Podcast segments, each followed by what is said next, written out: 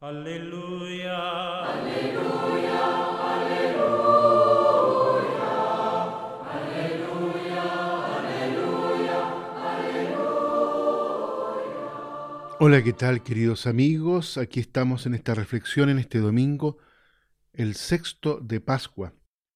Hoy la liturgia nos invita a mirar el Evangelio de Juan, ahí en el capítulo 14, los versículos del 15 al 21.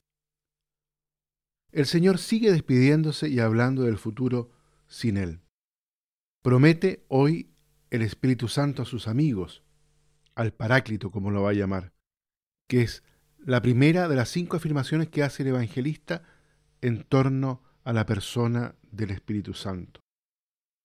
Así Jesús asegura que nunca les dejará solos. Les garantiza que desde el Padre y a través del amor estará siempre en sus amigos y que sus amigos estarán siempre en Él y en su Padre. La escena de hoy es para ser imaginada. Un banquete de despedida con testamento de aquel que se despide.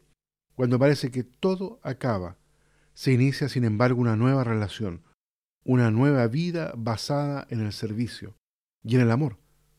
Servir y amar gratuitamente, sin condiciones.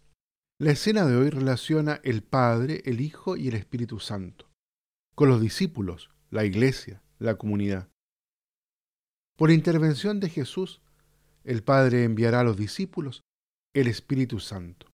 Es la gran petición de Jesús. El hecho de que el Padre dé el Espíritu Santo a los discípulos de su Hijo implica que quiere estar en ellos, como ellos están en el Hijo y el Hijo está en él.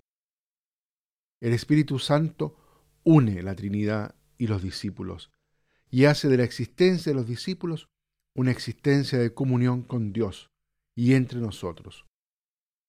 Sin embargo, los discípulos solo recibirán el don del Espíritu si se mantienen unidos a Jesús, si guardan su palabra, palabra que se ha hecho relación, comida y bebida, donación libre por amor.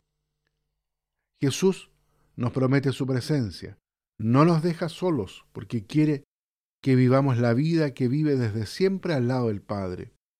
Una vida de comunión, una vida de amor en plenitud, una vida libre y feliz para siempre.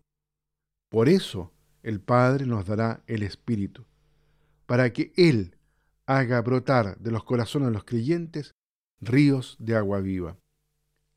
El Espíritu prometido transformará nuestros corazones para que sirvamos y amemos como Jesús y nos acompañará siempre en nuestro camino hacia la comunión con Dios y entre nosotros. Hoy Jesús se dirige directamente a los que buscamos la felicidad. Como pregunta el evangelista al inicio del Evangelio, ¿qué buscan? Y a los que buscamos hallarlo vivo, frente a las mujeres por ejemplo, que buscaban a Cristo resucitado. ¿A quién buscan? Y nos dice hoy Jesús, quien me ama, guarda mis mandamientos. Amar a Jesús y guardar sus mandamientos son una única y misma cosa, son inseparables. No amamos a Dios, sino guardamos sus mandamientos. Ahora bien, ¿cuáles son los mandamientos de Jesús? Son su palabra y su palabra es el mismo, su vida de servicio y su misión de amor, para que todos tengan vida y acojan la verdad, es decir, el amor de Dios. Por tanto, se trata de creer en Jesús y seguir su ejemplo en el servicio y en el amor desinteresado.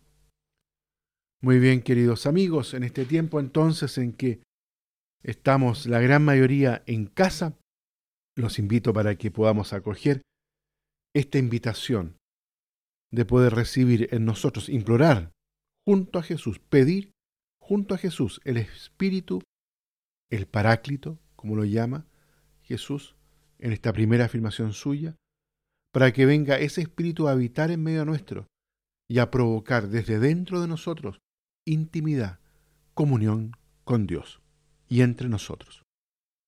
Que Dios los bendiga a todos y a cada uno. Aleluya. Aleluya.